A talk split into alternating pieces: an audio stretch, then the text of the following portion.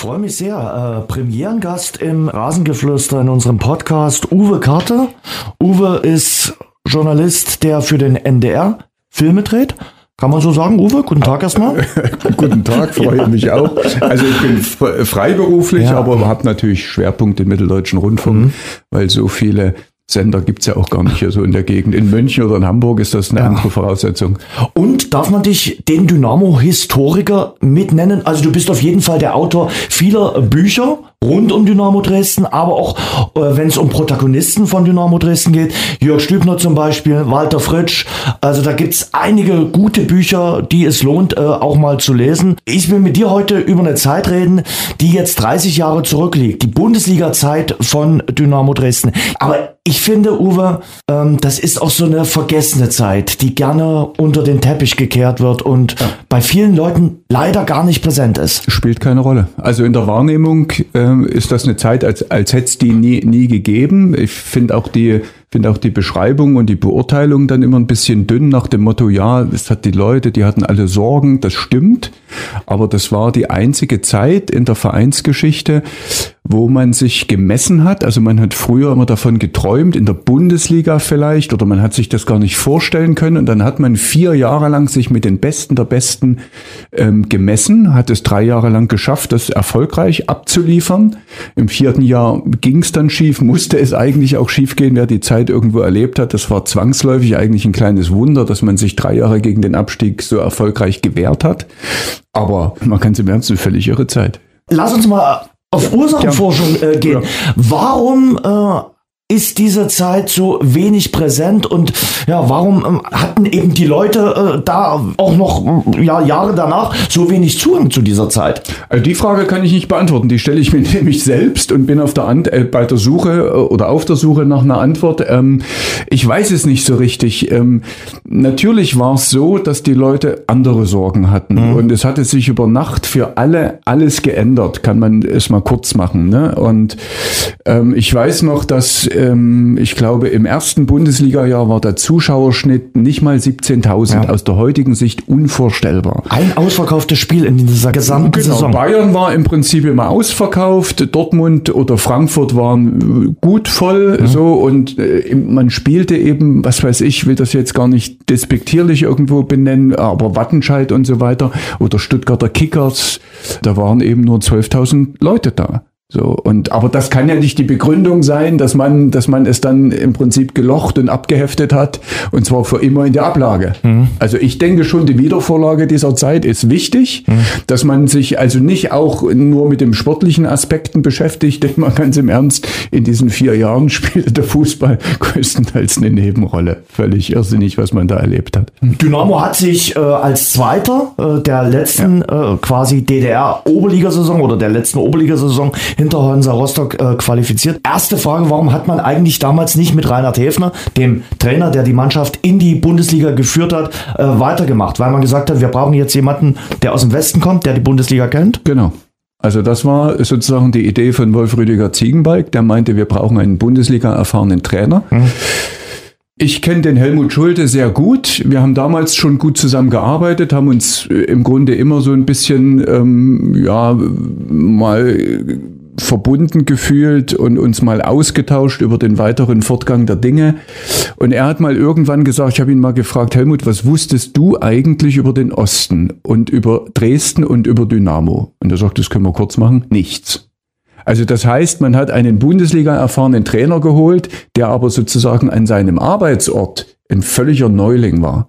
Und äh, ich glaube, der war, war damals 33 oder 34, der natürlich auch mit denen, das gibt auch der Helmut Schulte zu, muss er ja auch mit diesen ganzen Umständen völlig überfordert war. Also mhm. speziell, als dann sozusagen mitten in seiner Saison sozusagen die ganzen Stasi-Enthüllungen kamen, der wusste ja gar nicht, was da mit seiner Mannschaft und mit den Leuten ja passiert.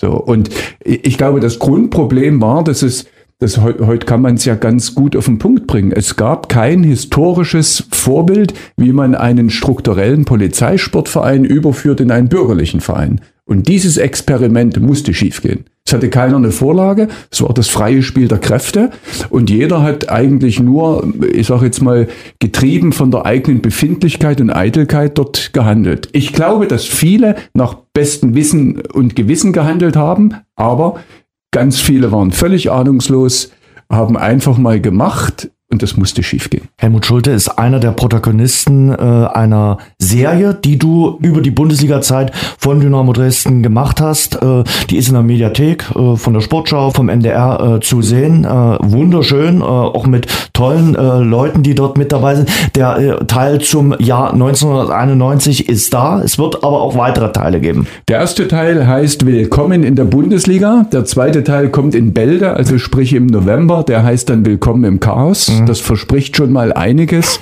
Und wir versuchen, wir versuchen diese Zeit nochmal zu reflektieren, warum, wieso, weshalb Dinge dort passiert sind und äh, orientieren uns aber sozusagen eine fünfteilige Serie wird es insgesamt werden. Wir orientieren uns aber immer am Kalenderjahr, so dass man eigentlich eine, eine spannende Zeitreise unternehmen kann mit vorzüglichen Protagonisten, also nicht bloß Spieler selbst, sondern auch Leute aus dem Umfeld, Ex-Präsidenten oder Führungskräfte oder Leute aus der Wirtschaft oder aus dem Showbiz, die sich sozusagen an ihr Verhältnis, an ihre Zeit bei Dynamo erinnern.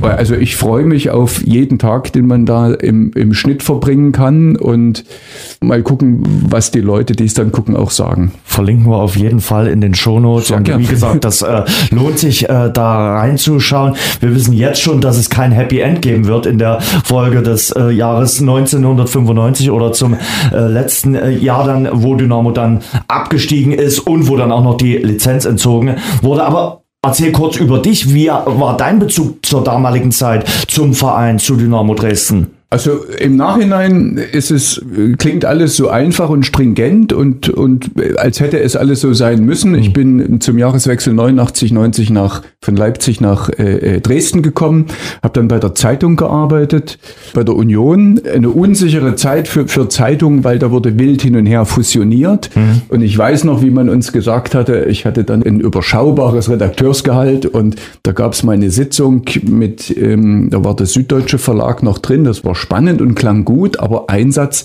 ist mir bis heute in den Ohren. Äh, Sie dürfen nicht vergessen, Sie alle hier, Sie gefährden mit Ihren Gehältern und mit Ihren Forderungen in gewisser Weise die Zukunft des Süddeutschen Verlags.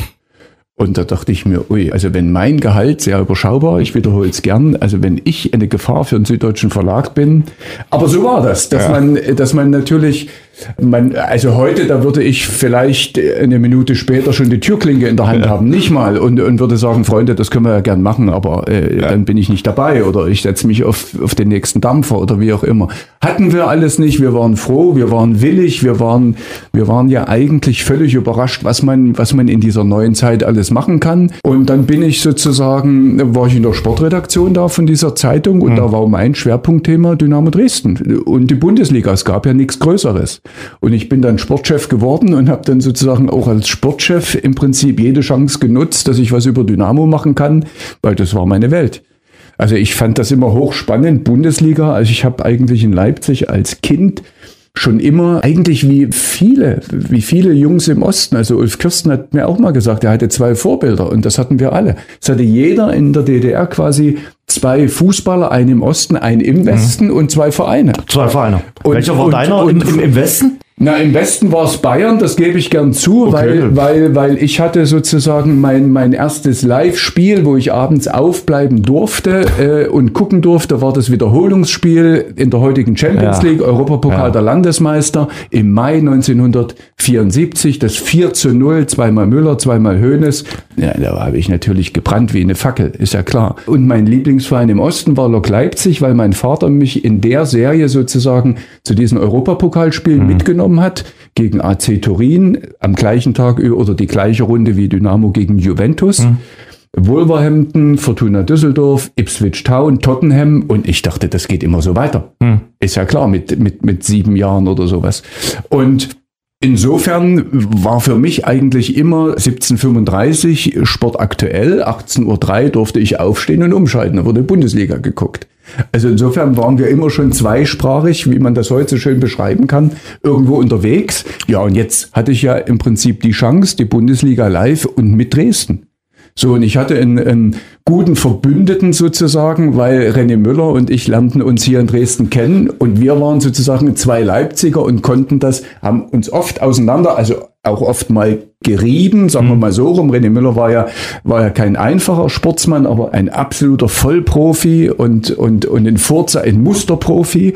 Und wir haben aber sozusagen die Dresdner Entwicklung dann gern auch mal durch die Leipziger Brille begutachtet. Auch als hättest du es gewusst. Ich habe ja mit René Müller äh, vor kurzem äh, gesprochen, als Dynamo gegen Werder Bremen gespielt hatte. Ich ja. kann mich erinnern, ich habe, ich glaube, mit René Müller meine erste Seite 3 gemacht oder vielleicht die zweite, keine Ahnung. Und er hatte so das Motto Frühjahr 92, Dynamo stand sportlich, das Wasser bis zum Hals. Und der Titel dieser Seite 3 war Wieder aufstehen ist wichtig, sein Lebensmotto als Fußballer. Kann man bis heute stehen lassen. Unser Interview. Ja, freue mich sehr. René Müller ist neben mir. René, äh, wie war das vor 30 Jahren? Die erste Saison in der Bundesliga mit äh, Dynamo Dresden. Für Sie im Alter von 32 Jahren, im zarten Alter von 32 Jahren, das erste Bundesligaspiel gegen Kaiserslautern. Können Sie sich daran noch erinnern? Ja, ja, war eine große Assoziation, nochmal am Ende der Karriere Bundesliga zu spielen. Das war ja 88, Anfang 89 gar nicht denkbar und deswegen waren das eigentlich drei großartige Jahre in schwierigen Bedingungen. Unter schwierigen Bedingungen für alle in der Gesellschaft. Das war eine Zeit äh, des Wandels und das hat sich auch im Fußball bemerkbar gemacht, oder? Ja, die, die Ostvereine waren, waren im Grunde genommen nicht bereit für die Bundesliga. Vom wirtschaftlichen Gesichtspunkten. Dynamo hat das ganze Tafelsilber schon verkauft gehabt mit Kirsten, mit Sammer und so weiter. Äh, und deswegen war es, von vornherein klar, dass man im Abspiel spielt. Die einzigen, die nicht darauf eingestimmt waren, waren die Zuschauer, die natürlich über Jahre hinweg gewohnt waren, dass äh, Dynamo im Europapokal spielt oder zumindest mit um die Meisterschaft, die ja dann 89 auch geholt worden ist. Äh, und darauf waren die Zuschauer nicht eingestimmt. Man hat gedacht, man spielt vorn mit und das, deswegen gab es eine gewisse Unzufriedenheit und man sieht das auch an Zuschauerzahlen. Vielleicht nicht bloß deswegen, es gab auch in der Gesellschaft andere Probleme noch, Arbeitsplatzverlust. Und das alles hat mit reingespielt. Wir hatten hier trainingstechnisch für die Bundesliga katastrophale Bedingungen, vor allem von Winter war der Verein gar nicht vorbereitet. Und dennoch war es halt eine, war es eine schöne Zeit. Wie gesagt, die letzten Jahre meines Lebens habe ich im Fußball im Abstiegskampf verbracht. Das war die Zeit, wo ich am meisten gelernt habe. Sie haben äh, Europapokalschlachten geschlagen, gerade mit äh, Lok Leipzig, unvergessen. Aber wie war das, als man dann in der Bundesliga unterwegs war, in den Stadien, die man ja, Sie äh, klar im Europapokal das ein oder andere Mal gesehen hat, als man in diesen Stadien dann unterwegs war, als man auf äh, Auswärtstour unterwegs war. War das was Besonderes? Nee, durch den Robocall war das nichts Besonderes. War halt eine schöne Ehrenrunde, habe ich ja gerade gesagt. Ob das für Hans Uwe war, für Detlef Schössler, die älteren Spieler oder meine Wenigkeit. Für uns war das eine Ehrenrunde und zu wissen, wir hätten zu jeder Zeit in der Bundesliga mithalten können. Denn wir waren ja alle am Auslaufen unserer Karriere. Also in der besten Zeit hätten wir zu jeder Zeit in der Bundesliga mithalten können und wir haben es auch am Ende noch gezeigt. Und deswegen war das eine gute Bestätigung nochmal am Ende der Karriere, diese drei Jahre Bundesliga. Aber warum ist das so eine äh, vergessene äh, Zeit für viele Menschen? Warum wird über die Bundesliga-Zeit, auch gerade über die vier Jahre, so wenig äh, geredet? Warum ist das bei vielen gar nicht so richtig präsent? Ja, durch den grausamen Absturz. Ich war dann im letzten Jahr weg äh, wo dann Dynamo abgestiegen ist und diese grausame Bauchlandung in der vierten Liga, da gab es eine Blaupause. Und da wieder rauszukommen, das war das Ganze, was die Fans natürlich, wie sagt man so schön, bedrückt hat. Ich war ja teilweise in Blauen damals noch Trainer im Aufstiegsjahr. Ich war mit Blauen damals in der 89 Minute aufgestiegen, in der 91 nicht mehr. Also wie gesagt, Dynamo war mit sich selbst beschäftigt und, und dann hat man nicht mehr an die Zeit gedacht, die in der Bundesliga gewesen ist, die man sich gewünscht hat und dann doch vergessen hat und das bis zum heutigen Tag so. Erster Sieg dann gegen Eintracht Frankfurt, nachdem man in den ersten zwei Spielen verloren hat, kann mich, glaube ich, noch erinnern.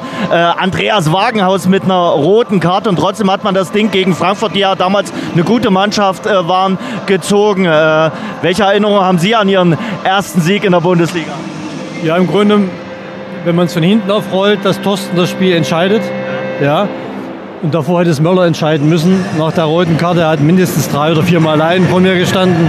So, das waren die Knackpunkte. Er hat die 1-1-Verhältnisse gegen mich verloren. Und Thorsten hat sie bitter bestraft in den 80er Minuten. Ich glaube, 89 war es 2-1. Und das war dann für uns ganz wichtig, weil Frankfurt hätte uns dort eigentlich mit 3 für 0 innerhalb des Spiels abhängen können. Aber wie gesagt, wer seine Chance nicht nutzt, wird am Ende bestraft und das war für uns der Sieg. Sie haben gesagt, äh, die Mannschaft war so nicht auf die Bundesliga eingestellt. War es deshalb gut, dass man einen Trainer hatte, der wusste, wie die äh, Bundesliga funktioniert mit Helmut Schulte? Auf der einen Seite, aber der Trainer wusste nicht, wie, wie der Osten funktioniert. Er hatte seine Probleme mit dem Osten gehabt. Und deswegen haben sich beide, beide zusammen gekämpft. Und ähm, deswegen ist natürlich auch bei der, bei der Halt innerhalb der Mannschaft, ich habe die Spieler schon genannt, die am Ende der Karriere waren, natürlich innerhalb für die Hygiene der Mannschaft gesorgt haben. Und deswegen bin ich froh, dass wir das damals geschafft haben und das insgesamt drei Jahre unter schwierigen Bedingungen. Wobei das dritte Jahr mit dem Aufbau der Mannschaft natürlich am einfachsten zu halten war. Wir hatten zwar vier Punkte auf Abzug, sind mit ein, sieben Punkten gestartet, mit dem vier Punkten Abzug dazu. War, waren wir eigentlich schon nach vier Spieltagen so gut wie abgestiegen, haben es aber aufgerollt, weil der Kader war immens gut. Und der war aber natürlich durch Schwindel erkauft. Deshalb hat man dann die Lizenz verloren. Richtig, aber es waren, wie gesagt, drei schöne Jahre, die ich niemals streichen möchte, weil ich habe sie erlebt, was die Leute damit anfangen können jetzt oder damals, das ist mir eigentlich egal. Ich habe sie erlebt, sie waren spannend, sie waren, sie waren dramatisch und deswegen würde ich es wünschen, dass zumindest die Eltern sich daran erinnern und die erinnern sich ja, wenn sie mich ja sehen. Definitiv. Und grüßen mich immer nett und das ist, das ist wirklich großartig in Dresden, dass man eigentlich immer, wenn man erkannt wird, sehr, sehr nett begrüßt wird. In, in diesem dritten Jahr ist so eine jetzt erst Rechtsstimmung entstanden durch diese vier Punkte, äh, durch den Abzug, oder? Das war von Anfang an diese Recht als Jetzt-Stimmung und äh, das war ja dann auch so, nach diesen, nach diesen 1-7 Punkten gab ja dann dieses Spiel HSV. 1-1 in Köln gewonnen und dann kam dieses jetzt erst rechts, wir sind in der Lage, da wieder ranzukommen und sind dann ziemlich zügig rangekommen mit den einigen Spielen. Äh, ich habe mich dann, glaube ich, im 10. oder 11. Spiel vorher im Training verletzt. Dann ist Schaschesow zurückgekehrt ins Tor, hat eine super Saison gespielt. Ich habe den Anfang gemacht, er das Ende und wir haben die Liga gehalten und da war alles in Ordnung. Wie war es mit Otto? Ein spannendes Verhältnis, ein gereiztes Verhältnis und da gibt es nicht mehr viel zu tun und zu sagen. Wir sind nicht abgestiegen in dem Jahr und das war wichtig. Als Rückblick auf die, auf die Zeit, Sie haben es gerade schon gesagt, es war für Sie natürlich ein schöner Schlusspunkt äh, der Karriere, auch die Bundesliga nochmal zu erleben, auch hier in Sachsen nochmal zu erleben. Schlusspunkt nicht, weil ich bin ja nach, nach St. Pauli gegangen, ungewollt, weil ich wollte meine Karriere in Dresden beenden. Das war eigentlich auch im, im Dezember, Dezember mit Klug und Otto so beschlossen, dass ich äh, eventuell auf Klug seinen Posten nachrücke. Er mich dort einarbeitet. Äh, das hat sich mit Klug im März erledigt gehabt. Das war der erste, der gehen musste und ich bin dann auch gegangen und deswegen war das leider ein, ein Schlusspunkt, der nicht so schön war, weil ich hätte ihn gerne bei Dresden gemacht oder hier bei Dynamo. Soweit René Müller, der damals in der Bundesliga-Zeit hier in Dresden der Torhüter bei Dynamo gewesen ist. Uwe, ich kann mich erinnern, im August 1991 war bei meiner Oma und äh, trotzdem dieses erste äh, Europa, dieses erste Bundesligaspiel von Dynamo Dresden war für mich was Besonderes und da wollte ich unbedingt dabei sein. Also, ähm, meine Oma wohnte so zwei Stunden von Dresden entfernt, Bus gesetzt, nach Dresden gefahren und dann wieder zurück. Das musste einfach sein. Es war für mich wirklich ein besonderer Tag, dieses Duell gegen 1. FC Kaiserslautern, Block C zu verfolgen und zu sehen, wie fühlt sich Bundesliga an. Klar, ich war ein bisschen enttäuscht, dass das Ding nicht ausverkauft war, äh, aber es waren, glaube ich, 26.000. Kann sein, ja. Was mich auch irgendwie beeindruckt hatte, ist, dass sich die Mannschaften, das kannte ich bis dato nicht, auf dem grünen Rasen schon warm gemacht hatte, dass da ja. schon vor dem Spiel jede Menge Action auf dem Rasen stattfand. Klar, die großen Stadionshows, die kannten wir von Europacup-Zeiten, aber hier machten sich die Mannschaften schon warm. Also es war schon vor dem Anpfiff irgendwas los äh, in dem Stadion. Wie hast du dieses erste Spiel gegen den damaligen deutschen Meister 1. FC Kaiserslautern erlebt? Also ich weiß noch, ich hatte kurz unmittelbar davor meine Hochzeitsreise, die musste ich aufgrund dieser Ansetzung kürzen um, um eine Woche, kam jetzt nicht so gut an, mm. aber war nicht zu ändern, weil das konnte man sich nicht entgehen lassen und dein Versprecher stimmt ja, es hatte ja was von Europapokal ja. und man hatte in der Saison davor schon zweimal geschnuppert. Es gab ja diesen, ich weiß gar nicht mehr, wie das hieß, Super Deutschland Holsten oder Holsten Cup. Cup, genau. Und da hat ja Dynamo als Meister und Pokalsieger gleich zweimal gespielt. Erst gegen Lautern, dann gegen Bayern. Ja. Und den Sieg gegen Bayern München hat man, glaube ich, ein bisschen überbewertet, weil die, die Bayern waren, ich glaube, das war November 90, die sind da mit Standgas gefahren. So, und da hat man gedacht, man, man, man spielt auch in diesen Sphären mit. Hm. Und eigentlich war uns klar, oder dieses Spiel, man hat sich natürlich tierisch drauf gefreut, aber dort wurde relativ schnell klar, wie clever und abgezockt die Bundesliga funktioniert. So, und man war gespannt, wie man sich, wie man sich ähm, im Dresdner Trikot im Prinzip dort präsentiert. Und ich glaube, die Jungs mussten ganz viele Dinge ganz schnell lernen. Und das war, also ich weiß noch, dass dass die gute Stimmung war relativ schnell, wich das sozusagen, sagen wir mal, im kollektiven Staunen. Also Dresden war optisch, da würde man heute sagen, Augenhöhe, ja, aber äh, es ging um die Ergebnisse. So, und die kamen nicht. Und ich weiß noch, dass dann, ich glaube, eins der nächsten Auswärtsspiele war in Nürnberg. Da kam ja die, die, die Sache mit diesen vielen Platzverweisen. Ich glaube, in einer Saison acht Platzverweise, völlig irre. Mit im ersten Teil schön zu sehen. Acht, ja. acht Spiele Sperre für. Wahnsinn, oder? Für das Foul von äh, Andreas Wagenhaus gegen Eintracht Frankfurt. Da, das ist vergleichbar mit dem Foul hier von, von Pavard in Fürth, äh, wo ich sage, das ist doch ein, ein ähnliches Foul. Der hat zwei Spiele äh, bekommen. Ich wusste das wirklich auch nicht mehr. Das ist acht Spiele acht gewesen. Spiele. Das, doch, also das habe ich nie, nie vergessen, weil wir dann immer gesagt haben, Meppe, also das war ja, sein Spitzname. Ja. Das zählt ja wie Knast schon fast, also Katastrophe. Und ich weiß aber noch, Nürnberg flog der Detlef Schössler, Kurti vom Platz, relativ früh nach einem Fehler von René Müller, der sieht mir es jetzt nach. Ähm, und, und bemerkenswert, was, was ich dort aber in Erinnerung äh, äh, behalten habe, ist, dass sich vor mir auf der Pressetribüne jemand umdrehte, mit beiden Händen nach meiner Hand griff und mir zurief, schön, dass ihr wieder da seid.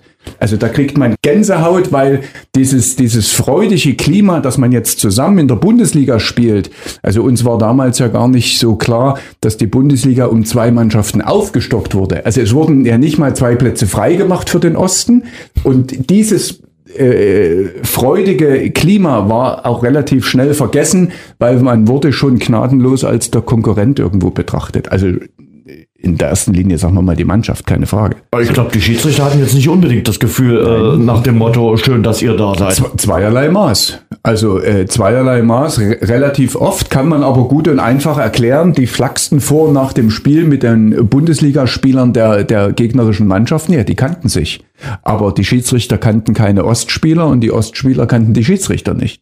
So, und das hat lange gedauert und ich glaube sogar, man hat hin und wieder immer noch das Gefühl. Ja, also ich glaube, in den letzten Jahren ist das natürlich ein bisschen besser geworden, liegt aber auch im Grunde an der langen Abwesenheit von Dynamo Dresden vom Profifußball, der im Grunde ja dazwischen lag und den Abstand hat nicht kleiner werden lassen. Also im mhm. Gegenteil.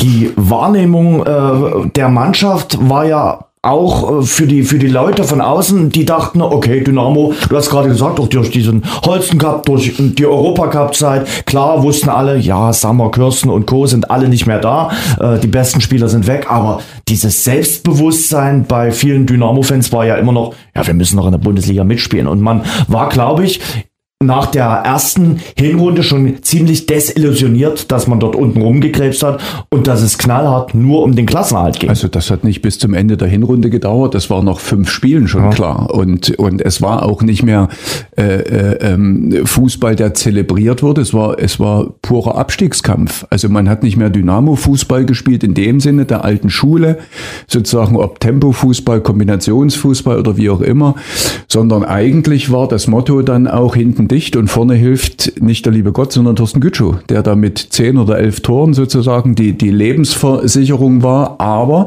es hatte natürlich einen Haken. Auswärts hat man ganz oft zum Teil schwer auf die Mütze bekommen, weil Thorsten Gütschow war ein Strafraumstürmer. Und man sah den gegnerischen Strafraum im Auswärtsspiel höchst selten. Mit dem so, Fernglas. Ja, mit dem Fernglas bestenfalls. Und, und da hat eben der Helmut Schulde eben schön im ersten Teil auch zu sehen, den einen oder anderen Trick im Prinzip aus dem, aus dem Kistel geholt.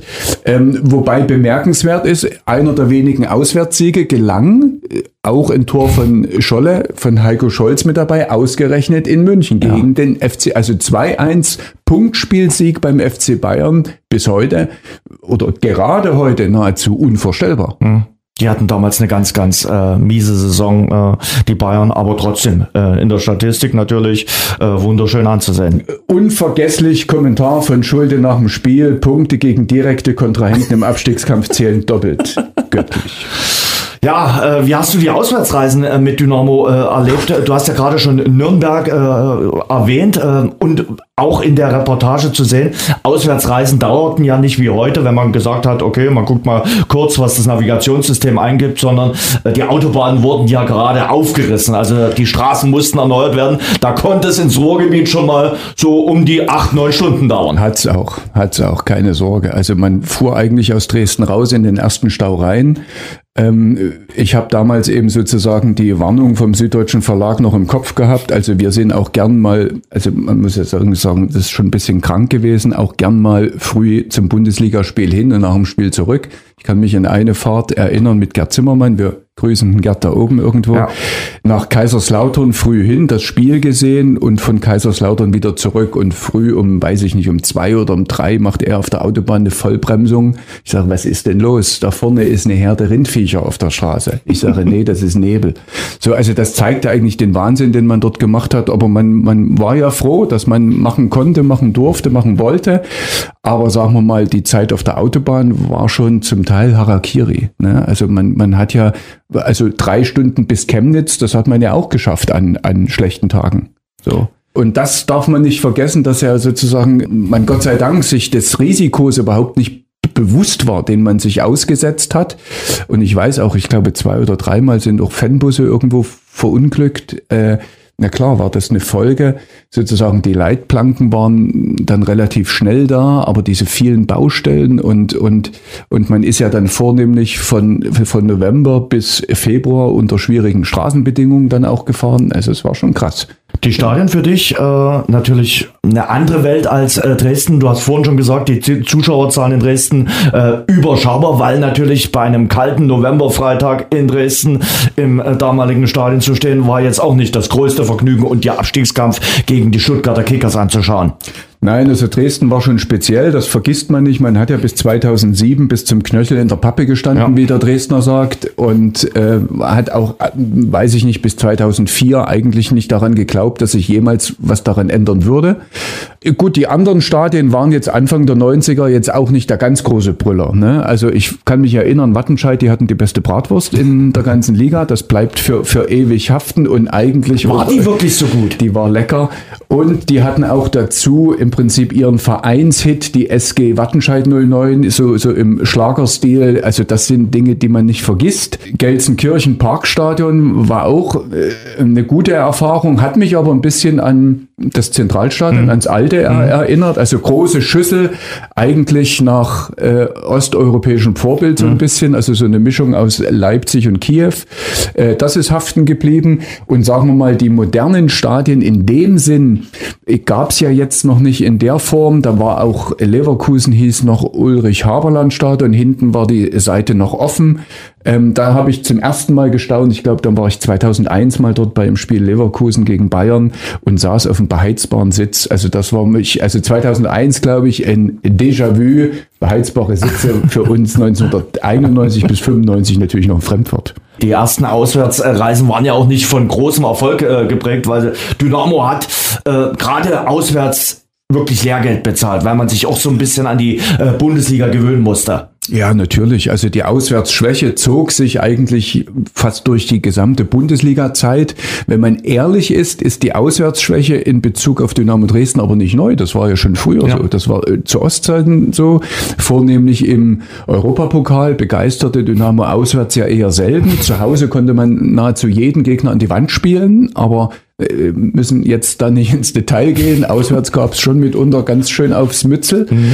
Ja, vielleicht lag das auch daran, dass äh, natürlich man gewohnt war, diese rückhaltlose Unterstützung speziell äh, zu Hause oder speziell in großen Spielen. Also das, das war schon begeistert und das war zu Bundesliga-Zeiten für mich dann wenigstens noch punktuell zu erleben. Ich erinnere mich an ein Spiel, an das Spiel, wo Wagenhaus vom, vom Platz flog mhm. gegen Frankfurt. Und da fühlten sich die Zuschauer, fühlten sich schon betrogen worden. Und dort stand eigentlich in dem Moment, kurz nach dem Platzverweis, dann das komplette Stadion auf. Also die, die da waren, ist klar und äh, klatschte und feuerte an und brüllte Dynamo und und und äh, da war zum ersten Mal, also ich glaube, dort hat man wahrscheinlich zum ersten Mal Überlegenskampf dort irgendwo gespürt. Also das haben auch die Zuschauer irgendwo begriffen. Mhm. Welche Lektion musste Dynamo jetzt mal vom Sportlichen über das andere kommen wir dann äh, auch später noch. Welche Lektion musste denn Dynamo in den ersten Monaten äh, Bundesliga lernen?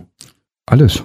Alles. Also das begann mit der Planung für die Saison, das begann über Neueinkäufe, das begann über das ähm, Halten von Leistungsträgern, äh, was ja alles schwierig war, weil ja sozusagen, man darf eins nicht vergessen, ich glaube, Dynamo hatte im ersten Bundesliga-Jahr ein Etat von 12 Millionen D-Mark, rund vielleicht auch nur 11, keine, also äh, rund von 6 Millionen Euro. Also das heißt, jeder Spieler, der von Dresden kam und ein Angebot von irgendeinem Bundesligisten bekommen hatte, verdiente Minimum das Doppelte. Mhm.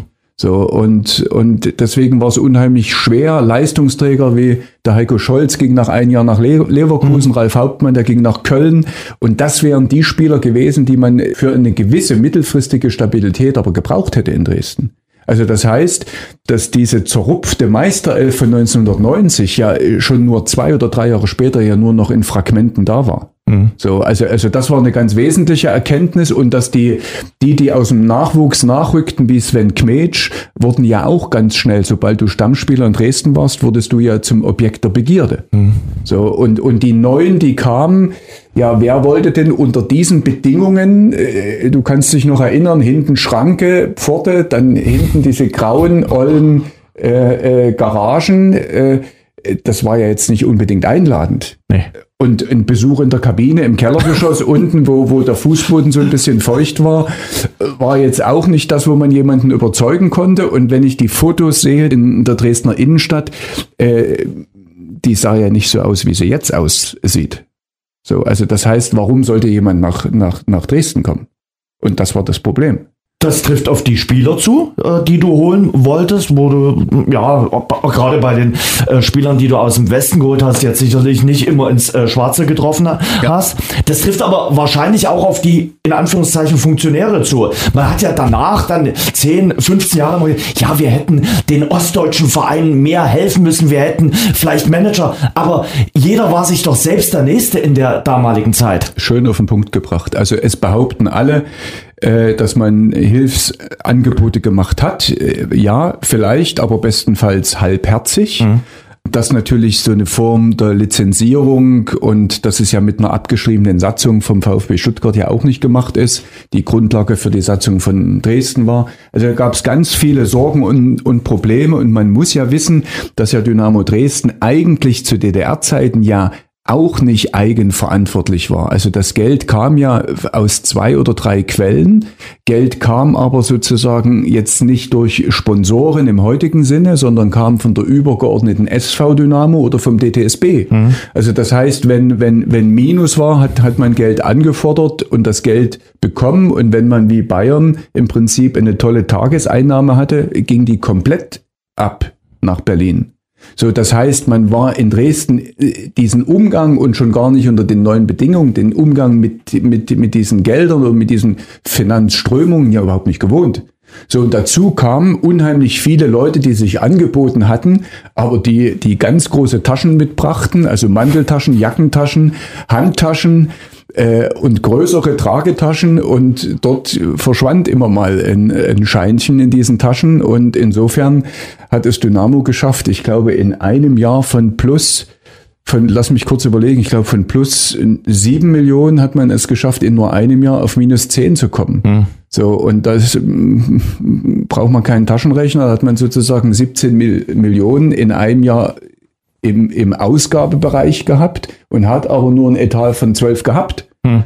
Und, und dass dort was nicht stimmt und dass das auf Dauer nicht gut gehen konnte, das war äh, also schon lange kein, kein Geheimnis und auch keine Überraschung. Und die Frage ist nur, warum man sozusagen auch dem letzten Scharlatan auf den Leim gehen musste. Aber die Scharlatane hatten es vielleicht auch ein bisschen einfach hier im, im Osten, weil äh, alles, was aus dem Westen kam, war ja damals prima. Also wenn du, wenn du äh, irgendwo hingegangen bist und wolltest ein Grundstück kaufen oder einen Laden übernehmen oder irgendwo ein neues Geschäft anmelden und, und die kriegten mit, dass du aus dem Osten kamst, ging eher nix. Und wenn du aus dem Westen kamst und auf dicke Hose gemacht hast, haben die nicht mal nach irgendwelchen Sicherheiten gefragt, ja. sondern da ging's los. So, also man, man brauchte einen schönen bunten, langen, breiten Schlips. Man brauchte ein, ein, ein offensives, äh, zum Teil äh, dreistes Auftreten. Man, man brauchte eine große Klappe dazu. Damals gab es ja, gab's ja eine Mode, wenn man die Fotos sieht, also da sage ich immer, wer auch immer Farb und Stil irgendwo in der Beratung hatte, müsste heute noch eine Klage bekommen, aber das ist so. Ähm, ja, und dann trafen die sich natürlich vornehmlich. Es gab ja keine keine Hotelkapazitäten wie, wie, wie heute. Die trafen sich ja fast alle im Bellevue und wohnten ja dort. Also es wohnte ja nicht nur Rolf-Jürgen Otto dort, sondern mhm. es wohnten ja noch ein paar mehr dort. Mhm. Und natürlich hatten die abends Langeweile und entdeckten zwangsläufig irgendwann Dynamo Dresden als Spielzeug und als Bühne und als Treffpunkt. Mhm. So, und, und das war der Punkt dass sozusagen die Einheimischen im Grunde immer noch mit sich selbst zu tun hatten und die Zugereisten sozusagen, die Geschäftelhuber, bombastische Geschäfte hier gemacht hatten, vornehmlich wenn man an, an Weißig denkt, ne, was dort sozusagen an, an, an Land für kleines Geld den, den, den Bauern abgeschwatzt worden ist und wenig später war es Millionen wert, weil es Bauland war. Mhm. So, und äh, damit war sozusagen der Ostdeutsche, der Dresdner völlig überfordert in dieser Zeit. Helmut Schulte, wir hatten äh, am äh, Anfang über ihn geredet, dass er hierher kam, hat es aber auch nur eine Saison hier ausgehalten. René Müller hat ja auch im Gespräch gesagt, äh, gut, er kannte die Bundesliga, aber er kannte eben den Osten nicht. Und äh, das hat ihn dann auch dazu bewogen zu sagen, okay, nach einer Saison ist Schluss. Ich glaube, die haben sich im Guten getrennt. Der Helmut Schulte sagt das heute, bringt das schön auf den Punkt. Er sagt, er hatte das Gefühl, er hat sein Pulver verschossen. Die mhm. Wahrheit liegt wie immer irgendwo in der Mitte und da wollen wir sie im Prinzip dort auch bewahren lassen. Ziel war, die Klasse zu halten. Das mhm. hat er geschafft und hat sozusagen ähm, eigentlich auch erkannt, dass bestimmte Dinge, die in der Saison waren, in gewisser Weise wie diese Stasi-Enthüllung ihn auch überfordert haben, aber sagen wir mal, das gemeinsame Ziel, das war erreicht, über, über dem Strich zu stehen. Und äh, da hatte Dynamo ja damals schon den Dieter Müller als Manager. Auch der hat eigentlich gesehen, dass er wieder Land gewinnt, war aus meiner Sicht auch ein ganz guter Mann, aber eben auch am falschen Ort, weil er immer nur die Hände gehoben hat und hat gesagt, so kann ich Fußball hier nicht machen. So und und dann hieß dann urplötzlich das Motto im Sommer 92, Dynamo Dresden hilft sich selbst. Das war schon ein bisschen trotzig, weil aus dieser Schuldenfalle kam Dynamo ja de facto nie wieder raus. Dann kamen die äh, Sorat-Verträge äh, ja. Und dann kam irgendwann Otto. Otto will ich auf jeden Fall noch ansprechen, weil mit Otto ist dann natürlich auch äh, verbunden, dass es äh, bergab ging und äh, 95 dann auch vorbei genau. war und um einer auch fast mit dem Verein vorbei gewesen Richtig. wäre. So, Sora, die waren Gangster, das, das, das muss man so sagen. Äh, und das können wir auch kurz machen. Und, äh, und dann war sozusagen die, die, die, die Suche nach einem, nach einem Zauberer, nach einem Wundertäter oder wie auch immer. Und dann hieß es, da gibt's einen, das ist der reichste Mann von Dresden. Und der hieß Otto. Und als ich den zum ersten Mal gesehen habe, habe ich gestaunt. Ich dachte mir, okay, also das ist der reichste Mann von Dresden. Guck an. Und beeindruckende Gestalt, also so hoch wie breit, mit einer kräftigen Stimme. Also ich habe den Otto auch, den hat man gut verstanden, auch durch zwei, drei oder vier Wände, wenn er in Hochform war, war ein Choleriker vom Herrn. Und ich bekam aber relativ oft mit ihm zu tun, hat er ja schon erzählt, ne, ich habe dann das, das Stadionheft gemacht und, und was man dort, also mit ihm, um ihn, in guten wie in schlechten Zeiten. Man darf nämlich eins nicht vergessen, der äh, Otto hat natürlich in gewisser Weise äh, 93 den Verein erstmal gerettet und wurde auch bis August 94 als Retter gefeiert. Das darf man nicht vergessen. Und aus dem Retter wurde aber dann der Totengräber. Also das waren irre Zeiten, wo man lebenslang von diesen Erfahrungen ja zehren konnte und ich auch noch zehren kann, weil ich denke, also da sind Dinge passiert, das glaubst du nicht. Mhm. Ja dort im äh, Bellevue hat er äh, gewohnt, äh, logiert sozusagen. Ich weiß noch, äh, in, in der letzten Bundesliga-Saison hatten wir dann auch mal äh, um die Weihnachtszeit hatten wir eine Interviewanfrage und äh, haben dann eine Audienz äh, quasi bekommen und er war dort ja, man kann schon sagen, der Patriarch vom äh, Bellevue gewesen. Ja klar, der saß sogar in der letzten Zeit, hatte er seinen Schreibtisch, äh, Schreibtisch sogar in die Lobby verlegt. Auf dem Schreibtisch stand eine Kanne Kaffee, ein Aschenbecher und ein Telefon. Mehr brauchte der Dicke, sage ich immer, mehr, mehr brauchte der Otto nicht. Und ich hatte mir dann bloß so überlegt, dachte mir, also wenn das ein Hotel auch zulässt, aber das Hotel, der Manager hat mir das dann später mal erklärt, er sagt, der Kunde ist König. Und Otto war der König von, von Dresden, der König von Dynamo, ist schon völlig irre. Und er hat dann auch zunehmend ab 94 dann auch in inhaltliche äh, Belange von diesem Stadionheft da drin herumgewerkelt. Und ich weiß noch, bei einem Heft, hat er mich, äh, ich musste dann immer ins Bellevue, ist klar, der hat ja alle im Prinzip zu äh, sich im Prinzip. Spieler, Trainer, Funktionäre, zitiert. alle, ne? Ja, der Physiotherapeut, wenn er es mit dem Rücken hatte oder wenn im, im, im Casino am Vorabend vielleicht der Arm zu lang war oder zu, zu kurz, keine, es gab ja immer irgendwo einen Grund. Ähm, und äh, er sagte, wir müssen das Stadionheft stoppen. Ich sage, Herr Otto, das geht um 14 Uhr in, in den Druck. Das war Dienstag vor dem Heimspiel. Und da zückte er aus der Intasche einen Tausender und legte mir einen Tausender hin. Er sagt, wir müssen das stoppen. Ich sage, Herr Otto, Sie, das geht nicht. Also 14 Uhr ist Andruck, das wissen Sie doch zückte er den nächsten Tausender. Ich sage, das Spielchen können wir jetzt gern weitermachen, habe die Scheine nicht eingesteckt, habe gesagt, so, er wusste, dass es mit mir schwer wird, wollte von mir eine Telefonnummer haben, wollte sich freiwillig im Armeemuseum vor eine Kanone, das war seine Bildidee, stellen, ähm, hat wirklich das Heft stoppen lassen, der komplette Druck neu, hat er alles bezahlt, das Heft wurde kostenlos verteilt, ich meine, es war Frühjahr 95 gegen Gladbach, also wer das Heft zu Hause hat, drauf gucken, war kostenlos und der Dicke, also Otto, stand wirklich die Hände in die Hüften vor einer Kanone. Und das war, das war Otto, wenn der sich was in den Kopf gesetzt hat, hat er es durchgeprügelt, ob das Sinn, Verstand oder irgendwas gekostet hat, spielte keine Rolle. Aber Uwe, du hast es gerade schon gesagt, äh, in dieser Saison 93, 94, diese minus vier Saison, müssen wir ja sagen. Ja. Damals gab es noch die Zwei-Punkte-Regel. Und ähm, die vier Punkte Abzug. Und vier Punkte Abzug, das war eine Menge. Ähm, nach dieser Saison, als Dynamo das geschafft hatte, war er hier ein gefeierter Held und war nicht. Er, er, er war der King. Und er war ja nicht nur in Fußballerkreisen angesehen, er war ja auch in der Politik äh, durchaus angesehen, FDP damals, für welche Ämter der alles im Gespräch gewesen ist. Also er war schon in Dresden dann eine Nummer. Ich habe dort ein paar Stadtratssitzungen mit Otto erlebt das war eine Mischung aus Schauspielhaus, Kabarett, nicht zu verstehen, nicht zu begreifen. Also man, man, man, es hat, sag mal, es war eine Mischung. Auf der einen Seite, man hat äh, gelacht, dass sich die Balken biegen. Auf der zweiten Seite war es in gewisser auch so traurig, dass ja Otto sozusagen auch diesen, diesen Stadträten eigentlich das Gefühl gegeben hat, dass er auch dort der King ist. Er hat sich ja für die FDP wählen lassen und also dass, dass so ein kleiner, ich sage jetzt mal, Halunke und Ganove und der hatte ja auch Seiten, da konnte man ihn ja sogar in gewisser Weise sympathisch finden. Das darf man ja nicht vergessen. Und ich habe dann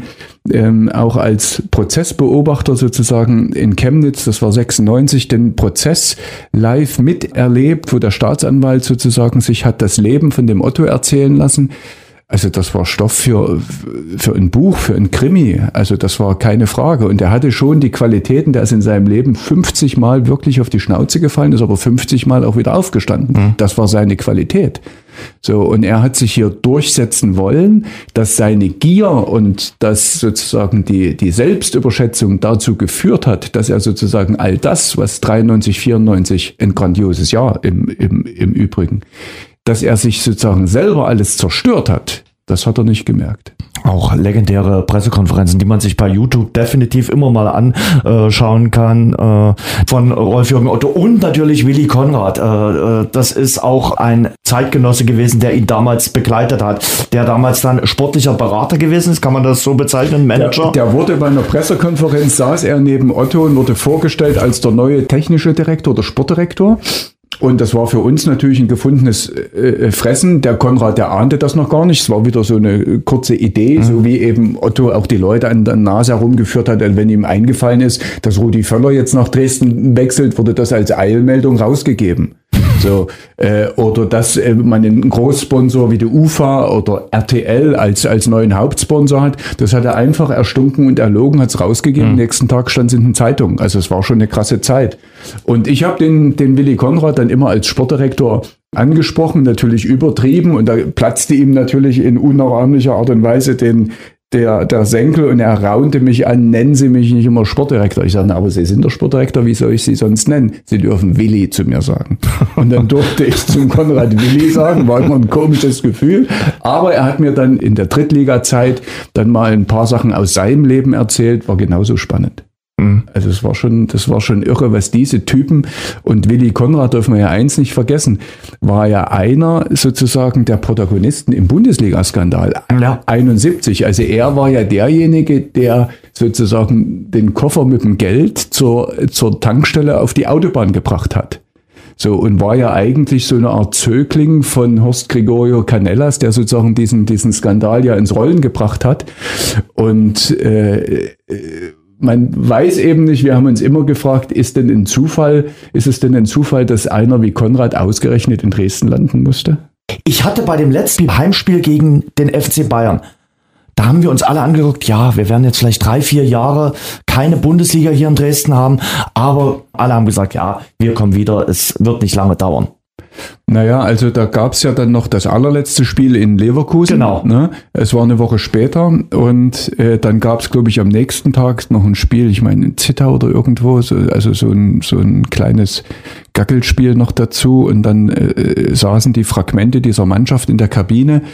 Also mir war klar, äh, wir haben da gewettet. Ich glaube, der damalige Chef von der Sportredaktion der Bild, der hat gesagt, also 2000, da lief auch eine Wette, 2000 spielt Dynamo Dresden wie, wieder in der Bundesliga. Mhm. Also wir waren in Kollegenkreisen nicht ganz so Was hast du optimistisch. Na, ich habe gesagt, das dauert länger, als wir denken. Und äh, also wir sind nicht auf die Idee gekommen, dass man äh, sozusagen das zusammenfasst unter dem Nenner nie, nie wieder. Also wenn man bis heute es nicht geschafft hat, das kommt ja 1995 in nie wieder gleich. So, aber daran sieht man ja, dass, dass sozusagen Dynamo und als, als Teil des Ostfußballs, der Ostfußball sich in diesen Zeiten im Prinzip ja unheimlich schwer getan hat. Ich sage, wir sind durch einen langen Tunnel gefahren und haben kein Licht gesehen. Und da war ja im Prinzip Cottbus und so weiter die Geschichten oder dann später Aue, das war ja wenigstens so ein bisschen was ein Flackern äh, au- ausgestrahlt hat. Aber in Dresden war eigentlich, äh, sagen wir mal, kein Ende dieser Talfahrt abzusehen. Und ich meine schon, also es sind schon Tiefpunkte, wenn du dann zum Punktspiel nach Sondershausen fahren musst und dort auch noch verlierst.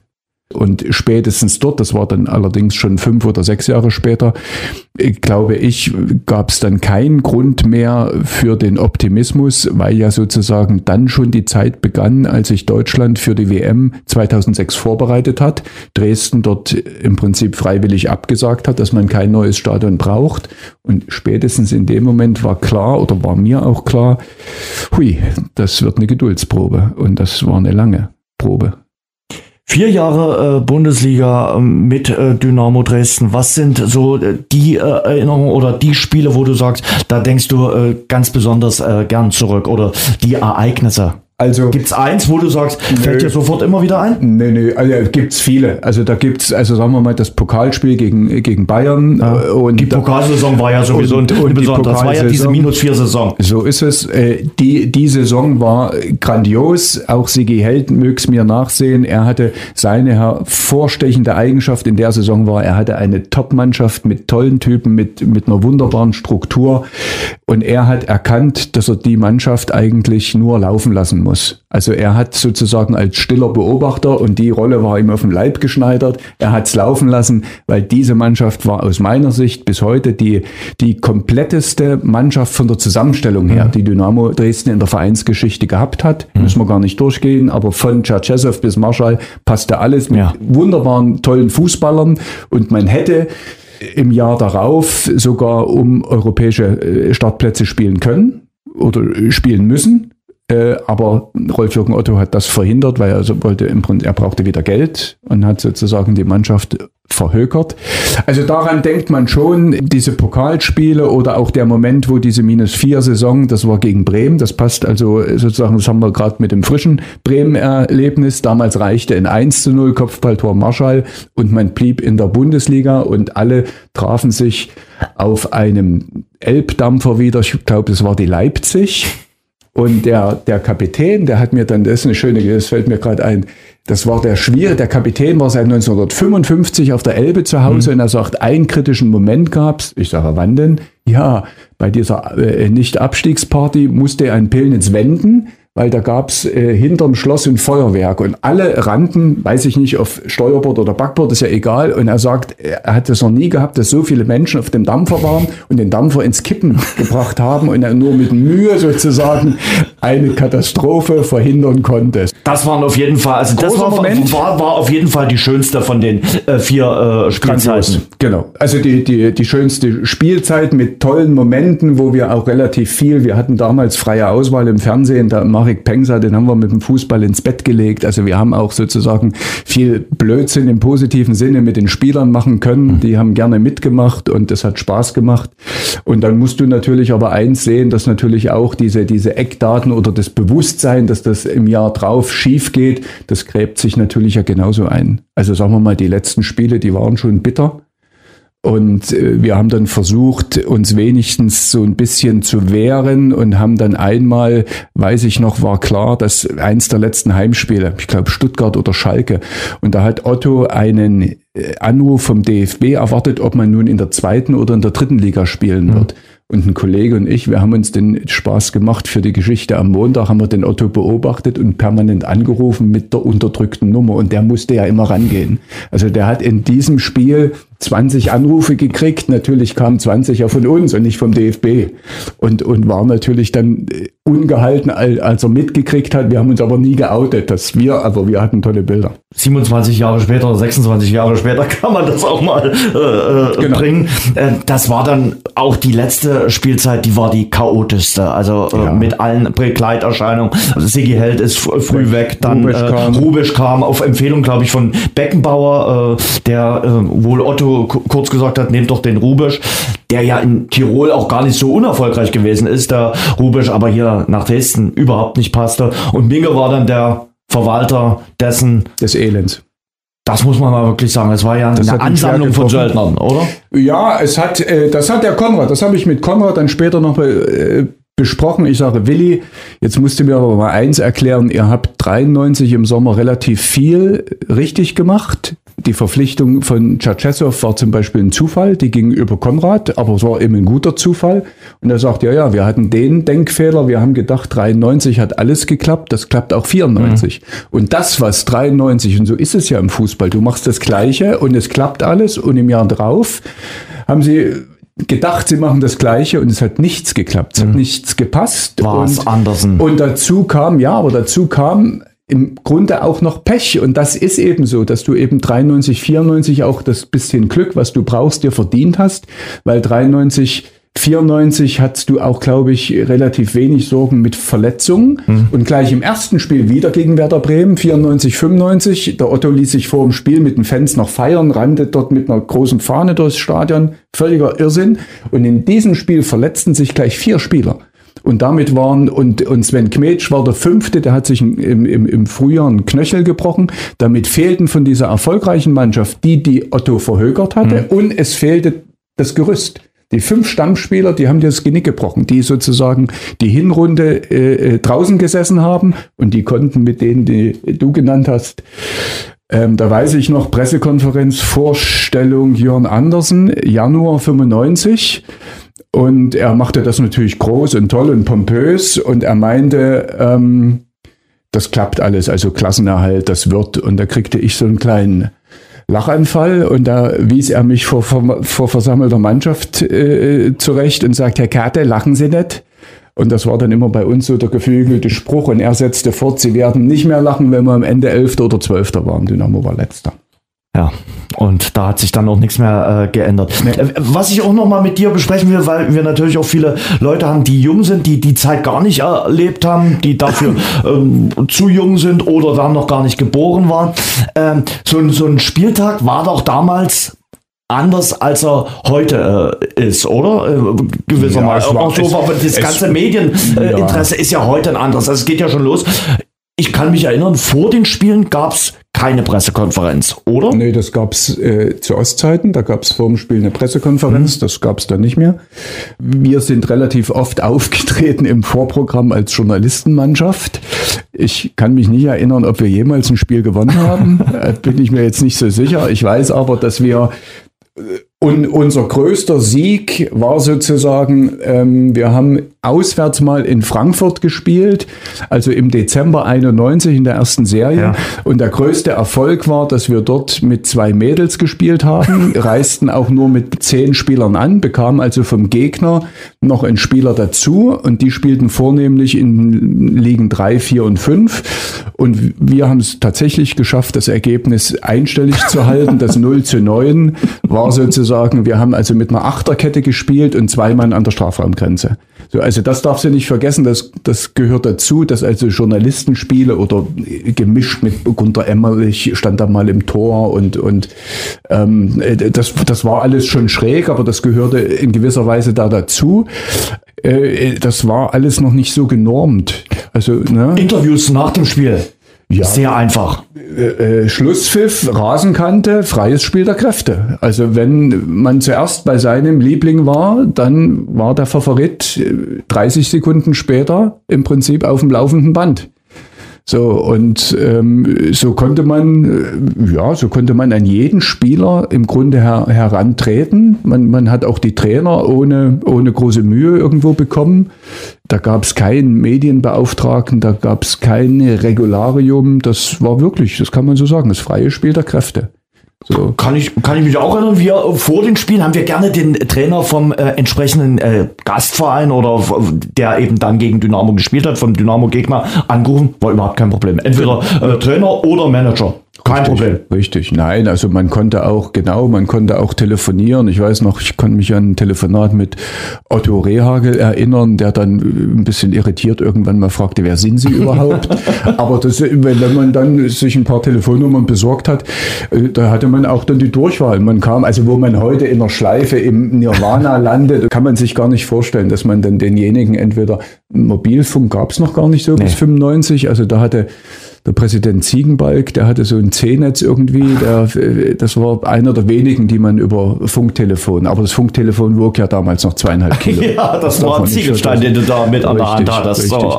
Nee, also insofern war, ja, meistens gab es irgendwie so ein bisschen äh, äh, Werbung oder so ein paar Gewinnspiele los oder irgend so ein bisschen Schnickschnack.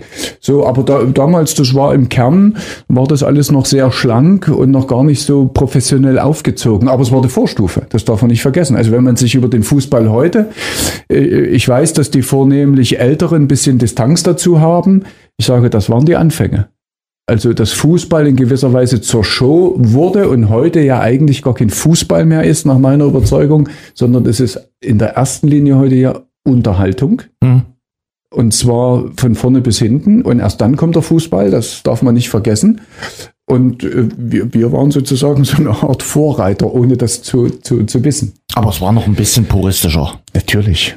Ja, ne, das roch nach Schweiß und, und da gab es auch mal ein derbes Wort oder da ging auch an, weiß ich noch, als der Marek Pengsa sich auf den Ball setzte, der ging vom Platz und kriegte von irgendeinem, ich war ja glaube ich Schalke, ne, kriegte von irgendeinem Schalker Spieler dann, dann, dann irgendwie noch eine Schelle, sagte Kleiner, das machst du nie, nie wieder. Also da, da, da funktionierte die Selbsterziehung noch und da wurde aber aus bestimmten Dingen, wurden die auch nicht so aufgebauscht, aus, aus Nullmeldung quasi. Mhm. So, und, und, und das war vielleicht, also es war vielleicht ein Stück weit puristischer, ehrlicher und direkter.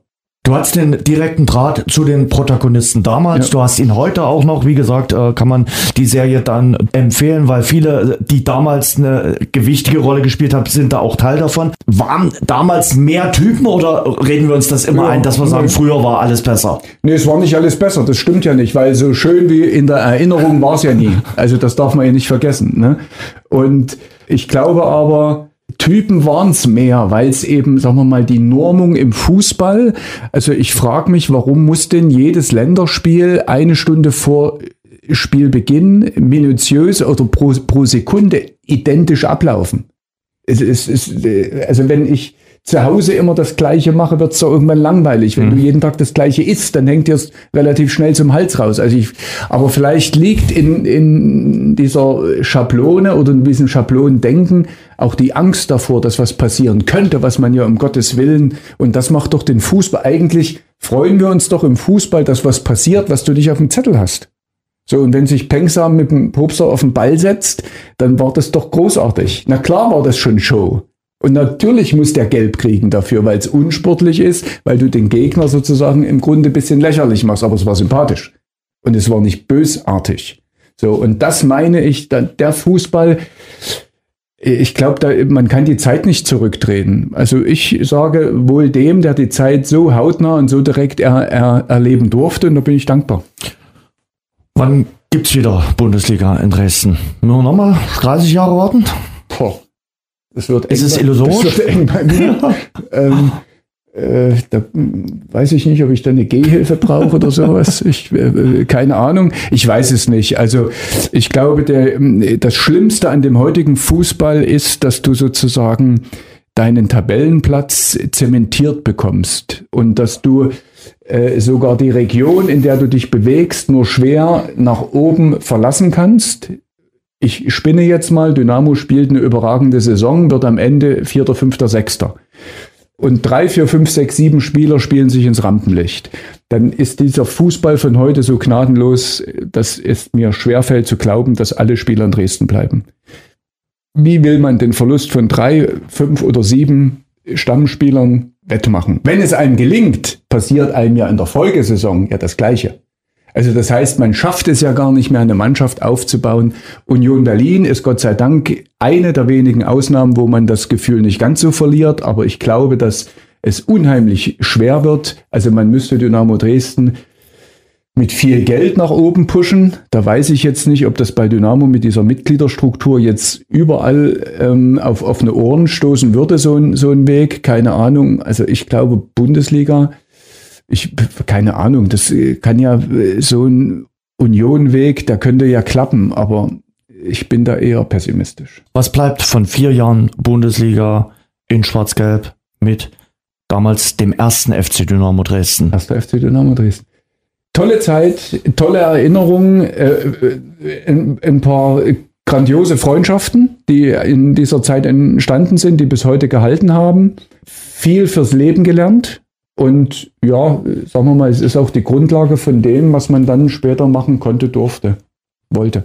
Ich danke dir sehr fürs Gespräch. Danke auch.